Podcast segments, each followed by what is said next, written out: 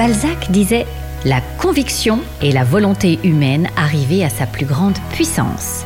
Bonjour et bienvenue à tous dans mon huitième épisode Confidence de dirigeants consacré à la force de conviction et à la résilience, deux armes infaillibles pour sublimer les épreuves de la vie et en découvrir tous les cadeaux cachés.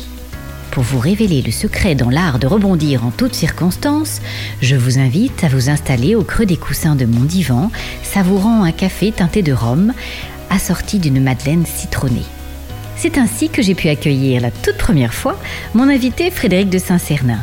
Un regard bleu qui vous transperce, j'observe avec curiosité ce visage offrant un large sourire qui cache une malle au trésor remplie de souvenirs palpitants. Maintenant, vous êtes prêt, prêt à remonter le temps dans cette bulle suspendue entre le passé et le présent pour découvrir les coulisses d'un morceau de l'histoire politique de la France. Bonjour Frédéric, soyez le bienvenu. Merci de votre invitation. Véritable chevalier des temps modernes, personnage romanesque tout droit sorti d'un roman de Jean Raspail, vous avez été l'un des mousquetaires de Jacques Chirac, son ami et son conseiller. Il vous pousse alors à mettre votre armure et à entrer dans l'arène politique, où vous excellez dans les joutes oratoires, les tournois s'enchaînent entre victoires et défaites, vous ferraillez avec succès contre Balladur et sa garde rapprochée. Vous remportez vos premiers faits d'armes en devenant député puis conseiller général de la Dordogne et enfin secrétaire d'État au sein du gouvernement de Jean-Pierre Raffarin. Vous refermez le chapitre de votre carrière politique avec le départ du président Jacques Chirac, non sans blessure profonde et émotion. Si intense et prenante soit-elle, une carrière politique au sommet de l'État n'offre pas l'assurance d'un CDI. Gouverner, c'est prévoir. Alors vous prenez les devants avec optimisme et votre force de conviction en rencontrant des dirigeants de grands groupes. Et c'est François-Henri Pinault qui vous propose de rejoindre le groupe Kering pour développer les relations publiques et institutionnelles. Découvrant votre passion pour le football, vous endossez le maillot en tant que président du Stade Rennais, job en or pour notre chevalier engagé et rugissant qui entre sur la scène médiatique sportive, insufflant à son équipe le goût de l'excellence et l'envie de gagner.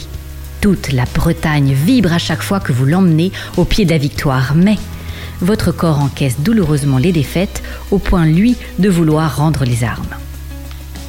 Après un arrêt prolongé, François-Henri Pinault et la belle Salma Hayek vous charment pour vous faire revenir sur les devants de la scène. De retour, notre séduisant chevalier, plutôt discret dans sa vie personnelle, tombe sous le charme d'une certaine ministre de la Culture, Aurélie Filippetti, et en devient le chevalier servant. La presse s'emballe, le monde politique s'étouffe en découvrant cette romance que tout oppose. Notre preux chevalier est en réalité un vrai rebelle et fait fi des convenances. Malheureusement, en 2014, vous échouez en finale de la Coupe de France. Aux larmes amères s'ajoute le coup de sifflet qui marque votre remplacement immédiat. Désormais, sans emploi, sans compagne, vous êtes dépossédé du jour au lendemain des artifices du pouvoir. L'armure cabossée, les bleus à l'âme, vous partez dans un couvent au Liban, tel l'alchimiste de Paulo Coelho, à la conquête de votre légende personnelle. Vous cicatrisez vos blessures en soignant celles des Syriens réfugiés. Le miracle de la grâce opère. Habité par une foi ardente, vous rentrez en France après quelques mois. La Providence s'en mêle et vous rencontrez le fondateur d'une des plus grandes ONG françaises, Acted, qui vous en confie la direction générale. Vous troquez votre armure fendue et pailletée pour une simple cotte de maille afin de sillonner le monde et porter les nobles causes auprès des États et entreprises internationales. Vous vous consacrez à la lutte contre la pauvreté, l'exclusion et pour le développement à travers le monde grâce à votre enthousiasme. Ouvrons ensemble le roman de votre vie et de ses multiples rebondissements. Sur quel socle et valeurs vous êtes-vous construit ah, Ce sont des, valeurs assez traditionnelles. Je suis euh, issu d'une vieille famille aristocratique, donc euh, chez nous c'était Dieu et la France. À la maison, à partir du moment où on parlait de, de la chose publique, de la France, euh, du gouvernement, de l'opposition, euh, des textes de loi, où va la France, de la politique internationale. Et donc votre engagement politique? Alors ça s'est vraiment fait par hasard. D'abord, euh, l'engagement politique, il n'est pas arrivé avec une élection ou ma rencontre avec Jacques Chirac. Quand j'avais 15-16 ans, je me suis engagé dans un mouvement de jeunesse, dans un mouvement lycéen, puis étudiant. Je venais d'arriver à Paris et c'est une époque, les années 73-74, où le monde lycéen étudiant était très très engagé lui-même. On était cinq ans après mai 68, une douzaine d'années après la fin de la guerre d'Algérie, et donc les gens étaient très politisés. On a du mal à penser ça, que les garçons de 15-16 ans ou les filles de 15-16 ans soient aussi engagés. À l'époque, c'était évident. Tout le monde était engagé dans un mouvement, alors euh, un mouvement syndical, mais c'était à l'époque surtout des mouvements très gauchistes, euh, les trotskistes, euh, les marxistes-léninistes, les maoïstes et toutes ces néoïstes.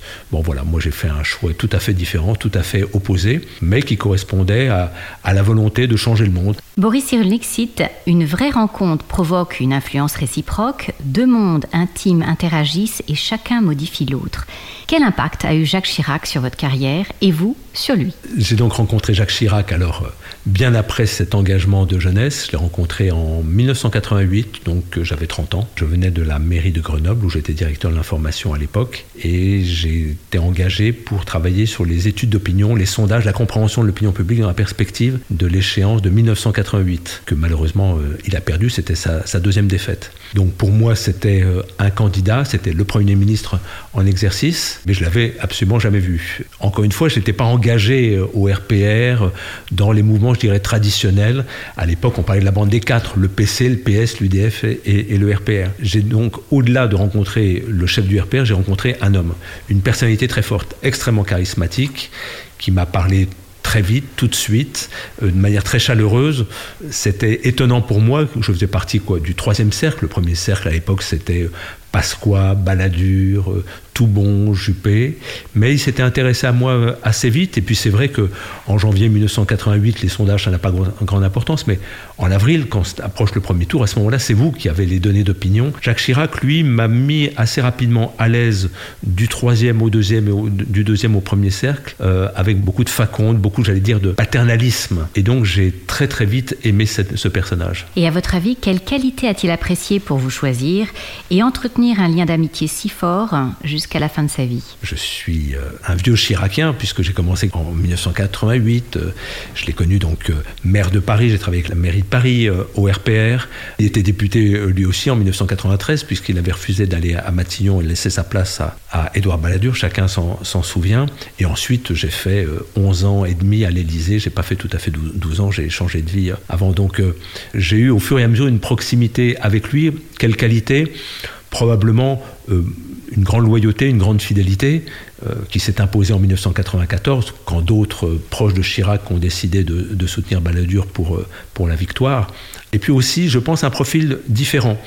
Jacques Chirac est un énarque, conseiller à la Cour des comptes, donc sorti dans la botte. Jacques Chirac était entouré d'énarques et en dehors de, des énarques, il avait quelques individualités peu nombreuses pour lesquelles il éprouvait beaucoup d'affection, d'amitié, puis probablement dont il reconnaissait le, le professionnalisme. Ce que j'ai trouvé touchant avec Jacques Chirac, c'est donc euh, lui qui m'a vraiment poussé à me présenter à des élections. Euh, moi, je suis quelqu'un très timide, j'étais plutôt introverti et il m'a dit que j'étais fait pour ça. Au moment où il m'a poussé sur une première campagne, qui était une campagne des élections cantonales, il est venu me soutenir, il est sorti de la voiture, il m'a serré la main et il m'a dit Dès maintenant, je te tutoie. Pour lui, je restais un conseiller, mais je rentrais en politique. Comment avez-vous géré vos victoires dans le milieu du pouvoir politique? Quels souvenirs en gardez-vous? Pour moi, le, plus beau souvenir euh, d'une victoire, c'est évidemment 1995, la victoire de Jacques Chirac. Euh, d'abord parce qu'elle n'était pas pronostiquée, euh, deuxièmement parce que j'étais dans le bon camp. Quoi. Donc voilà, donc j'étais très heureux de, de, cette victoire. Et puis il était adoré euh, outre-mer,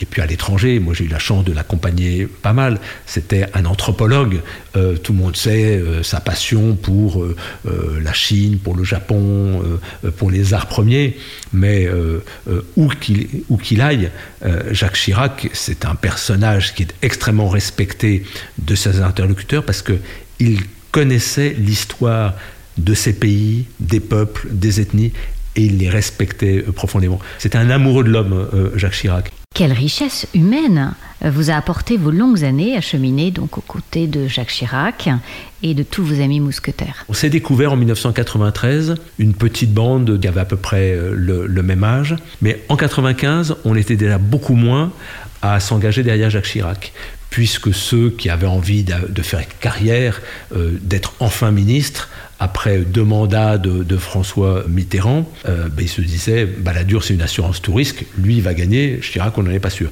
Donc il était plutôt pour Balladur. Nous, un, on était trop jeunes pour être ministre. Deux, et, c'était le cas de, ce, que, ce, que, vous appelez les mousquetaires, euh, Roland Dumas nous appelait les Marie-Louise.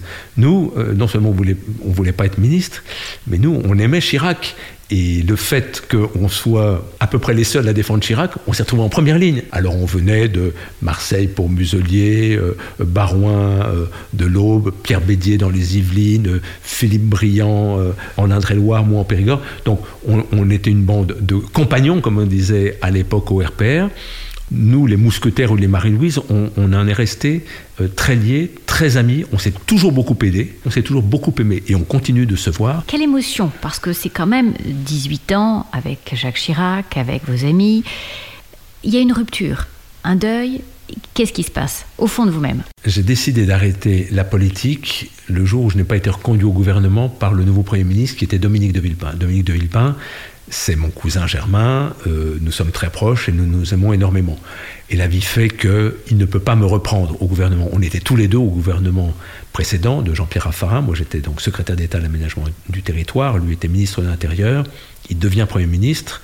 Je souhaitais ardemment qu'il devienne Premier ministre parce que je pensais que euh, Villepin, euh, c'était bon pour la France. Je peux même vous dire, j'espérais qu'il serait président de la République en, 2007. Donc vraiment, j'aurais tout fait pour qu'il le devienne. Bon. Et puis, je suis sorti du gouvernement comme dans nos échanges, les choses n'étaient pas prévues, je me suis retrouvé pris au dépourvu, comme euh, on dit dans La cigale et, la fourmi. Donc ça a été un moment, je vous le dis, euh, brutal pour moi. Parce que on sait que la politique, elle est faite aussi de, de, de, bah, rupture. Euh, il y a des choses, il y a des engagements qui ne peuvent pas être toujours tenus, donc c'est difficile. Mais là, quand ça se fait par quelqu'un d'aussi proche charnellement, c'est quelque chose de violent je comprends tout à fait en politique euh, qu'il puisse euh, nommer un gouvernement, c'est quelque chose d'épouvantablement difficile.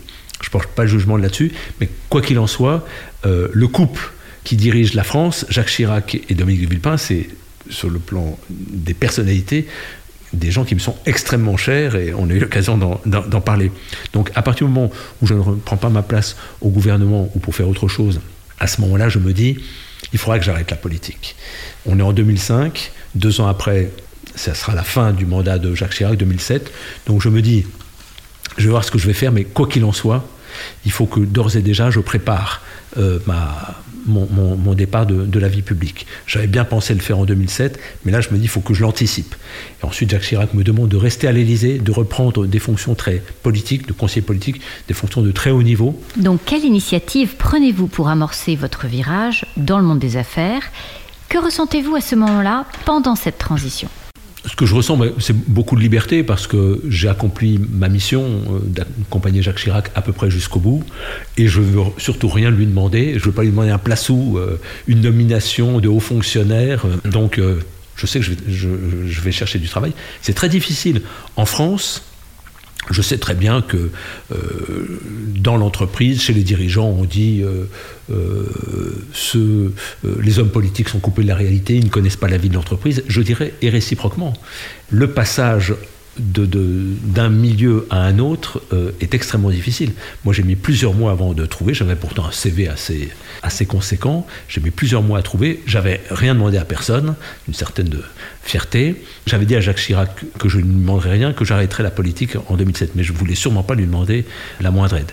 Et puis, j'ai rencontré François-Henri Pinault Jean-François Copé. Et puis François-Henri Pinault m'a proposé d'intégrer euh, l'entreprise sur deux problématiques qui étaient très intéressantes. À l'époque, le groupe PPR avait une partie luxe, et je me suis occupé de la lutte anti-contrefaçon, y avait une partie retail, grande marque euh, de distribution française. François-Henri venait de vendre le Printemps, qui était un, vaisseau amiral de, de, PPR, et il voulait euh, se séparer de l'ensemble des marques du groupe donc euh, la Redoute, la FNAC, Conforama. Et donc il avait besoin de quelqu'un sur les affaires institutionnelles, discuter avec les élus qui s'inquiétaient euh, de la vente de, marques aussi patrimoniales euh, à d'autres, des conséquences vis-à-vis de l'emploi, etc. Donc relation avec les élus, avec les préfets, avec les directions départementales du, travail. Donc j'avais ces deux activités comme directeur des, affaires publiques, qui me proposaient, et intégrer le comité de direction. Donc c'est comme ça que les choses se sont passées. vous avez bien compris que je suis quelqu'un de très engagé, très passionné, et parmi mes passions, j'aime le foot. En juin, juillet, juillet 2006, donc je suis toujours à l'Élysée, et euh, à l'époque, je faisais régulièrement une émission, ce qu'on appelle un talk politique, qui passait sur la chaîne d'information continue, parce qu'il n'y en avait qu'une. Et donc j'étais régulièrement invité euh, une ou deux fois par semaine. Et cette, euh, cette émission euh, faisait euh, sa au moment de la Coupe du Monde. Et l'idée, c'était d'inviter des fans de foot, mais qui ne sont pas du milieu, qui ne sont pas des anciens joueurs ou des journalistes de foot. Et donc, je faisais partie de cette fine équipe. On était six ou sept. Et donc, tous les soirs ou tous les deux soirs, à quatre, on se relayait pour commenter la, la Coupe du Monde. Et Monsieur Pinot-Père, celui qui a créé le groupe, qui aime le foot, et qui aime Jacques Chirac aussi, voit comme, comme commentateur un type dont le nom lui dit quelque chose. Et donc, euh, quand il apprend par son fils que je vais intégrer le groupe, il me convoque euh, et il me dit Mais ça vous intéresserait pas de prendre la présidence du, Stade Rennais? Je dis ben, Oui, j'adorerais. Ah, donc il me dit bah, alors voilà, vous choisissez. Alors, euh, soit vous rentrez chez PPR, soit vous rentrez au Stade Rennais. Je lui dis Moi, j'ai fait de la politique avec Jacques Chirac, je suis capable de faire les deux. Voilà comment je suis rentré chez PPR et au Stade Rennais pour ces deux missions. Cependant, il faut de nombreuses qualités et des ressources personnelles. Et qu'est-ce qu'il a fallu déployer pour rentrer et vous adapter au groupe aujourd'hui Kering? Franchement, c'était difficile. Je venais du privé. Euh, avant 1986, j'avais travaillé dans un groupe euh, de marques de, de, lessive et de cirage, etc. J'étais au marketing. Donc je me suis retrouvé dans un autre groupe à l'international. Mais enfin bon, là, on est dans le luxe, euh, c'est tout à fait autre chose. Euh, ce qui est difficile, c'est d'abord le, regard de mes collègues au comité de direction. Tiens, lui, il vient de la politique. Donc, encore une fois, ce regard de quelqu'un qui ne sera pas obligatoirement compétent, on se demande si finalement, c'est pas pour faire plaisir à Chirac qu'on a recyclé un petit, un petit Chiracien. Ces affaires publiques, ben, il n'y a pas de poste. Est-ce que c'est bien utile? Donc, si vous me demandez est-ce que euh, vous avez eu une relation amicale comme avec les mousquetaires dont on parlait, la réponse est non. Et pendant les sept ans et demi, euh, ça n'a jamais été le cas. J'ai eu de très bons rapports avec certains dirigeants de PPR. J'en vois toujours deux, d'ailleurs. Euh, mais je n'ai pas eu d'amis. on ne va pas dîner avec, avec eux. C'était différent. Donc il y a eu ce regard, et puis il y a eu une réussite importante qui, qui concernait Conforama, euh, qui a fait que là, ils se sont dit, oui, euh, Saint-Cernin, il nous a bien aidé, là, de ce côté-là, il a été utile. Et je pense que j'ai été très utile à un moment difficile du groupe, c'est quand il a fallu, en effet, euh, se séparer des marques. Moi, je ne m'occupe pas de la vente, qui achète, etc. Mais l'acceptation sur le terrain, elle est extrêmement, extrêmement délicate. Donc, c'est vrai que, pour nous résumer, je me suis beaucoup plus facilement adapté au milieu politique que à la grande entreprise. Et pourtant, euh, j'avais aucune expérience politique avant de l'intégrer et j'avais une expérience dans le, dans le secteur privé. Vous passez d'un monde de pouvoir et d'influence au monde des affaires et des paillettes, baigné dans une surmédiatisation. Comment vivez-vous cette période intense, riche, épuisante? C'était une, une, une période passionnante. D'abord parce que dans un groupe comme PPR, qui est devenu Kering, euh, c'est une dimension considérable, c'est une dimension internationale. Et puis ces marques de luxe sont extrêmement prestigieuses. Elles sont prestigieuses. Et enfin, on, le dit, euh, le luxe à la française. Je me suis rendu compte en voyageant, et en particulier en voyageant en Chine avec François-Henri Pinault, que euh, le luxe, c'est la France. Il y a des moments où dans des grands pays comme la Chine, dans ces immenses puissances, on reconnaît que la France, elle est inégalable dans certains domaines. Il y a plusieurs choses qui m'ont fait vibrer. D'abord, il y a le foot en tant, que sport, et ensuite l'engagement très désintéressé, comme les militants, euh, des supporters.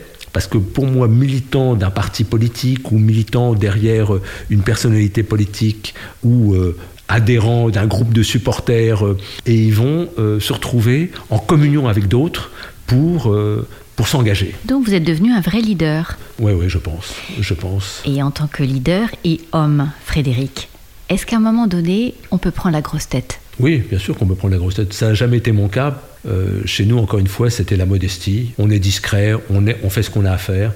On ne trahit pas, euh, on ne ment pas, on essaie de, de, servir avec droiture. Bon voilà. Euh, la grosse tête quand vous êtes président d'un club de foot, bah non, parce que vous avez gagné un match, mais samedi d'après vous allez peut-être perdre. Et ça, la glorieuse incertitude du sport, c'est un truc que vous aimez bien entendre de la part de tel ou tel commentateur. Mais quand vous êtes autant engagé qu'un président de club de foot, la glorieuse incertitude, vous l'aimez pas du tout. Hein. Et justement, il y a des conséquences fâcheuses puisque vous entrez dans la danse interminable des victoires et des défaites mais vous tombez malade. J'ai eu un petit coup, un petit coup de chaud au cœur. Euh, j'en ai eu deux d'ailleurs, euh, dont un une fois au, stade. C'est le stress, c'est la tension. Le foot, encore une fois, c'est un spectacle. Donc vous le regardez, vous l'aimez, euh, vous préférez gagner. Mais dans le stade, les gens, ils veulent voir le spectacle, ils veulent voir la victoire aussi. Tout le monde veut voir la victoire. Donc vous avez des enjeux financiers. Quand vous gagnez, ça vous rapporte euh, des sous. C'est important de se dire, de comprendre que la victoire dans le sport, euh, elle, est, elle est quasi impérieuse. Et quand vous perdez, à ce moment-là, vous avez ce stress euh, qui fait que vous pouvez tomber malade. Mais là, il y avait de l'écoute dans la famille Pinault. Euh, on m'a permis de me reposer. J'ai arrêté d'ailleurs pendant deux ans. J'ai mis une parenthèse. À ce moment-là, je suis resté chez PPR. Qui vous demande et pourquoi on vous demande de revenir à la tête euh, du Stade Rennais? François-Henri voulait que je reprenne la main. Et comme j'avais eu ces petits pépins de santé, bon, il m'avait dit il faudrait que je vous parle, etc. Et donc il m'avait invité à, à déjeuner. François-Henri, il a beaucoup de charme, il peut être euh, très convaincant. C'était donc mon, patron, vraiment, c'est quelqu'un que j'apprécie beaucoup. Mais il, est, marié à Salma Hayek, qui, elle, est d'origine mexicaine. Euh, elle adore le foot. Euh, quand elle venait à Paris, elle venait voir les matchs. Elle venait voir les matchs à Rennes, elle venait voir les matchs à, Paris. Et, c'est vrai que quand François-Henri vous demande de reprendre les rênes de la, de la présidence, bah, vous hésitez, vous êtes assez content, hein, bien évidemment, euh, qu'on vous le propose, donc vous dites oui, peut-être, pourquoi. Mais quand euh, Salma Hayek insiste, là, à aucun moment vous, pouvez dire non. Elle, elle, dégage quelque chose de très très fort. Vous l'avez tenue dans vos bras d'ailleurs. Oui, ça a été écrit dans les journaux. Elle venait voir les matchs de PSG Rennes au parc. Et ce match-là, on le gagne 2-1. Toute la deuxième mi-temps à 9 contre 11, dont notre gardien qui avait été expulsé en, en première mi-temps. On menait 2-1 à la mi-temps et on finit le match, on gagne 2-1. On était fou de joie. C'est le grand PSG. À l'époque, c'était pas c'était Ibrahimovic, etc. Bon. Et donc, on gagne. Et François-Henri et Salma se dirigent vers le, COP des supporters euh, rennais, dans, l'angle du parc, et ils marchent, etc. Et puis, euh, j'ai un collaborateur qui me dit mais François-Henri est parti voir. Allez-y. Donc, je, les suis. Et donc, ils sont 10 mètres devant moi. Et, donc, ils arrivent euh, dans le COP. Et puis moi j'arrive juste derrière eux pour saluer le COP. Salma se retourne on s'est serré dans les bras, c'était un moment tellement, tellement fort. Euh, elle est extrêmement expansive. C'est une, Latina passionnée de football. Et cette victoire du Stade Rennais, pour elle, c'était quelque chose d'énorme. C'était le Parc des Princes, c'était le PSG, c'était à l'extérieur, c'était 9 contre 11. Un petit mot quand même, que, que j'ai observé en tant que président du Stade Rennais. Une victoire vous rend heureux beaucoup moins longtemps qu'une défaite vous rend malheureux. Vous vous donnez au maximum avec votre équipe, euh, vous enchaînez les succès, puis vous échouez sur l'avant-dernière marche du podium et vous êtes remplacé du jour au lendemain. Comment vivez-vous cette injustice et comment sublimez-vous cette blessure? Quand on est dans le sport, on accepte la défaite, c'est quelque chose qui est obligatoire. Simplement, on est là pour gagner et on est là pour tout gagner. C'est vraiment une, une conviction profonde. Et donc, quand on arrive en coupe, Contrairement au championnat, où là, bon, bah, les matchs font que vous gagnez ou vous perdez, mais vous continuez l'épreuve. En coupe, c'est éliminatoire. Et dans les cinq dernières années, nous sommes allés trois fois en finale. Deux fois en finale de Coupe de France et une fois en finale de la Coupe de la Ligue. Or, le Stade Rennais n'avait pas été en finale et n'avait pas gagné de finale depuis 1971. Le côté positif, c'est que le club a beaucoup progressé. Nous avons fait beaucoup progresser ce club puisque nous sommes arrivés en finale. Ce qui n'était pas arrivé depuis 30, euh, 40 euh, ans. Mais quand vous échouez sur la dernière marche, trois fois en cinq ans, puisque avec ma présidence on a perdu trois fois, d'abord c'est une douleur terrible, c'est le football. Euh, à l'issue de la troisième défaite, quelques semaines après, c'est la fin du championnat, bah, Monsieur Pinault, père, a dit on va changer parce qu'il considérait, et je peux le concevoir, que le football, c'est d'abord une équipe, euh, c'est l'équipe qui gagne, c'est pas, pas moi qui vais marquer des buts ou, sauver un penalty, mais c'est aussi un ensemble, Et, donc, il pensait qu'à la tête, c'est un petit peu comme dans un gouvernement, ben, il faut changer, il faut donner un petit peu plus d'oxygène, peut-être une autre manière de diriger, peut-être une autre expression publique, parce que on parle aussi euh, aux footballeurs euh, individuellement ou collectivement. Et donc, c'est vrai que pour moi, ça a été très dur, très dur sur le plan personnel. Et quand François-Henri m'a dit, bon, allez, au sein du groupe, on va venir modifier votre job, on va voir ce que vous pouvez faire d'autre, euh, je lui ai dit non, François-Henri, moi j'arrête. Et c'est là que j'ai décidé non pas simplement d'arrêter le foot, mais de quitter le groupe.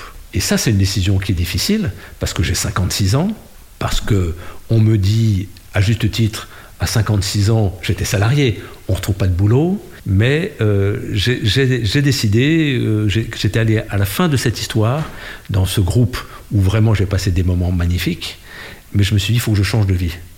Et donc, ça, ça a été un tournant. Êtes-vous d'accord avec cette citation Tout être blessé est contraint à la métamorphose je la signe dès demain.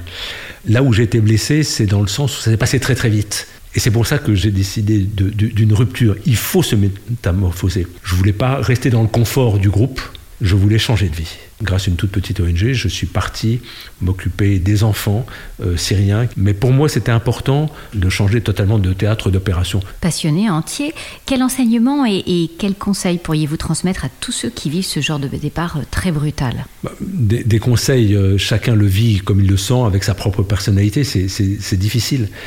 moi, tout le monde m'a dit qu'il fallait surtout pas quitter le groupe Kering, que les choses, encore une fois, étaient confortables sur le plan matériel. il, il ne vous arrive rien vous êtes, heureux, vous travaillez pour des belles marques. Mais c'est justement ce que je ne voulais plus faire. J'avais discuté avec une directrice à l'époque, je lui avais dit euh, le chien et le loup. Euh, moi, je suis un loup maigre, je pars, mais je pars à l'aventure. Et je voulais euh, des choses difficiles, justement. Je voulais, d'abord, j'ai vu la misère. j'ai vécu dans un couvent de frères maronites. Donc là, c'est la 16. donc la nuit est courte, les messes sont longues, les repas sont frugaux et vous travaillez auprès de gens euh, qui ont tout abandonné euh, en Syrie. Donc quand vous revenez euh, deux mois après, vous avez complètement changé de cadre, vous ne regrettez ni le foot, ni Kering, vous avez changé de, vie et, vous, et, votre personnalité s'est vraiment métamorphosée. Mais je ne sais pas si cet exemple est applicable à tout le monde. Moi, je l'ai fait, mais je me suis découvert. Mais c'est la résilience, en l'occurrence. C'est le cadeau caché de cette, de cette histoire. C'est dans une sorte de révolution complète. De, beaucoup d'abnégation. Vous travaillez beaucoup, il fait extrêmement chaud, les conditions sont très dures, les gens sont en grande souffrance, vous dormez très peu, euh, vous rentrez euh, encore plus amaigri que je ne le suis. Vous avez laissé votre âme là-bas. C'est pas l'âme est restée au Liban, elle est restée auprès des gens qui sont pauvres, des gens qui souffrent. Euh, donc vous, vous, avez ce sentiment d'utilité, euh, donc ça vous, ça vous apporte beaucoup, ça vous remplit beaucoup, ça vous satisfait beaucoup, même si c'est très dur physiquement, même si c'est très dur moralement. En tout cas, spirituellement, vous êtes habité. Un pessimiste voit la difficulté dans chaque opportunité, un optimiste voit l'opportunité dans chaque difficulté, disait Churchill. Comment avez-vous pu saisir votre chance et rebondir au sein de Acted? Ben, ce sont des rencontres. Euh, en l'occurrence, c'est pas moi qui ai provoqué la rencontre avec les dirigeants d'Acted, avec les créateurs d'Acted. Ce sont eux, en l'occurrence Frédéric Roussel, euh, qui m'a invité un beau jour à déjeuner. Je rentrais du Liban trois semaines avant. J'avais des, des, contacts dans des grosses entreprises pour faire ce que je faisais chez, chez Kering. Et puis voilà. Euh, Synchronicité, providence, on n'est quand même pas loin. Exactement. C'est pour hein ça que voilà, le Christ a guidé mes pas. La, la vocation d'Acted alors nous sommes une ONG humanitaire globale, c'est-à-dire que nous menons des programmes d'urgence, de reconstruction et de développement. En gros, on fait tout ce qui est humanitaire sauf le médical. On apporte à boire, on apporte à manger, on construit des abris pour les réfugiés, pour les déplacés, etc. Ensuite, on est là pour reconstruire euh, des routes, des ponts. Euh, là, en ce moment, à Beyrouth, une fois qu'on a aidé les, gens à se mettre à l'abri, on les aide à reconstruire euh, leurs leur maisons, leurs immeubles, leurs appartements. Et enfin, le développement. Les programmes de développement sont des programmes sur le plus long terme. On accompagne les populations dans un cadre plus, résilient, un exemple, c'est l'agriculture durable avec les désastres climatiques liés au dérèglement climatique. Ces désastres, c'est pas qu'ils sont plus nombreux, c'est qu'ils sont beaucoup plus forts. Et donc, euh, il faut apprendre euh, aux côtés des populations à travailler de manière un petit peu différente, à d'autres moments, euh, ou travailler sur d'autres semences, ou avec d'autres machines, etc. On, est, nous, déployés sur tous ces types de programmes. Donc 7000 employés d'Acted, 450 expatriés, tous les autres sont des employés euh, nationaux. 500 programmes par an, un budget 340 millions d'euros de budget en 2020. Donc en 2021, on va encore beaucoup augmenter. Nous sommes présents dans 40 pays. Nous sommes enregistrés dans 40 pays et nos programmes sont financés par les bailleurs, ce qu'on appelle les bailleurs publics, c'est-à-dire les États, le secteur bilatéral, les coopérations d'État. Donc la France, ça sera euh, l'AFD, l'Agence française de développement, le ministère des Affaires étrangères, ou des collectivités d'ailleurs, euh, les grandes régions françaises, etc. Donc euh, les États, les, Britanniques, les Allemands, etc. Bon voilà, l'Union européenne, pour nous l'Union européenne, c'est entre 20 et 25% de notre budget, et ce qu'on appelle le secteur multilatéral, donc ça ce sont les grandes agences des Nations Unies, plus la Banque mondiale, le HCR, le Haut Commissariat aux réfugiés, va nous soutenir sur euh, bah, un management de camp, euh, le PAM, le Programme alimentaire mondial, va soutenir Acted sur un programme de sécurité alimentaire dans tel ou tel pays. Voilà. Euh, donc nous répondons à un appel à projet porté par ce bailleur, puisque c'est de l'argent public. Nous sommes sélectionnés, nous mettons en œuvre euh, le programme. Donc, on est la deuxième ONG française de solidarité internationale. On est donc très important. On recherche quelquefois des cofinancements. C'est pour ça que maintenant, nous travaillons en France avec euh, les collectivités, avec les fondations d'entreprises. Donc pour nous, les, les, les, grandes entreprises françaises euh, qui ont des fondations d'entreprises dont l'objectif est la solidarité internationale, ce sont pour nous des, des, des gens avec qui on discute parce qu'il peut y avoir des cofinancements. On a besoin de, de se poser et de rendre hommage à ces acteurs humanitaires. Euh, souvent, euh, quand on est un individu, voilà, on a son boulot, on a sa famille, on habite en France, on a ses propres difficultés, ses propres carences, ses propres souffrances, et puis on se dit tout ça est éloigné. D'abord, on a bien compris que l'économie était globalisée, donc on a compris aussi que la misère du Sud, elle avait des conséquences euh, au Nord, et ça c'est une réalité à prendre en compte. Deuxièmement, il ne suffit pas simplement de jeter un œil en se disant on peut rien faire tout le monde peut faire. Et tout le monde peut faire pour un monde meilleur. Et c'est pas simplement l'argent public des États pour s'occuper de la coopération internationale. Les entreprises d'ailleurs l'ont constaté et ont pris des décisions très fortes. Je me souviens à l'époque que Jacques Chirac en 94 disait les entreprises citoyennes. Et ses copains euh, patrons disaient mais, Jacques, tu dis n'importe quoi. Les entreprises sont là pour faire des bénéfices, pour distribuer de l'argent aux actionnaires, pour faire du profit. Il en parle de raison d'être. Hein. Exactement.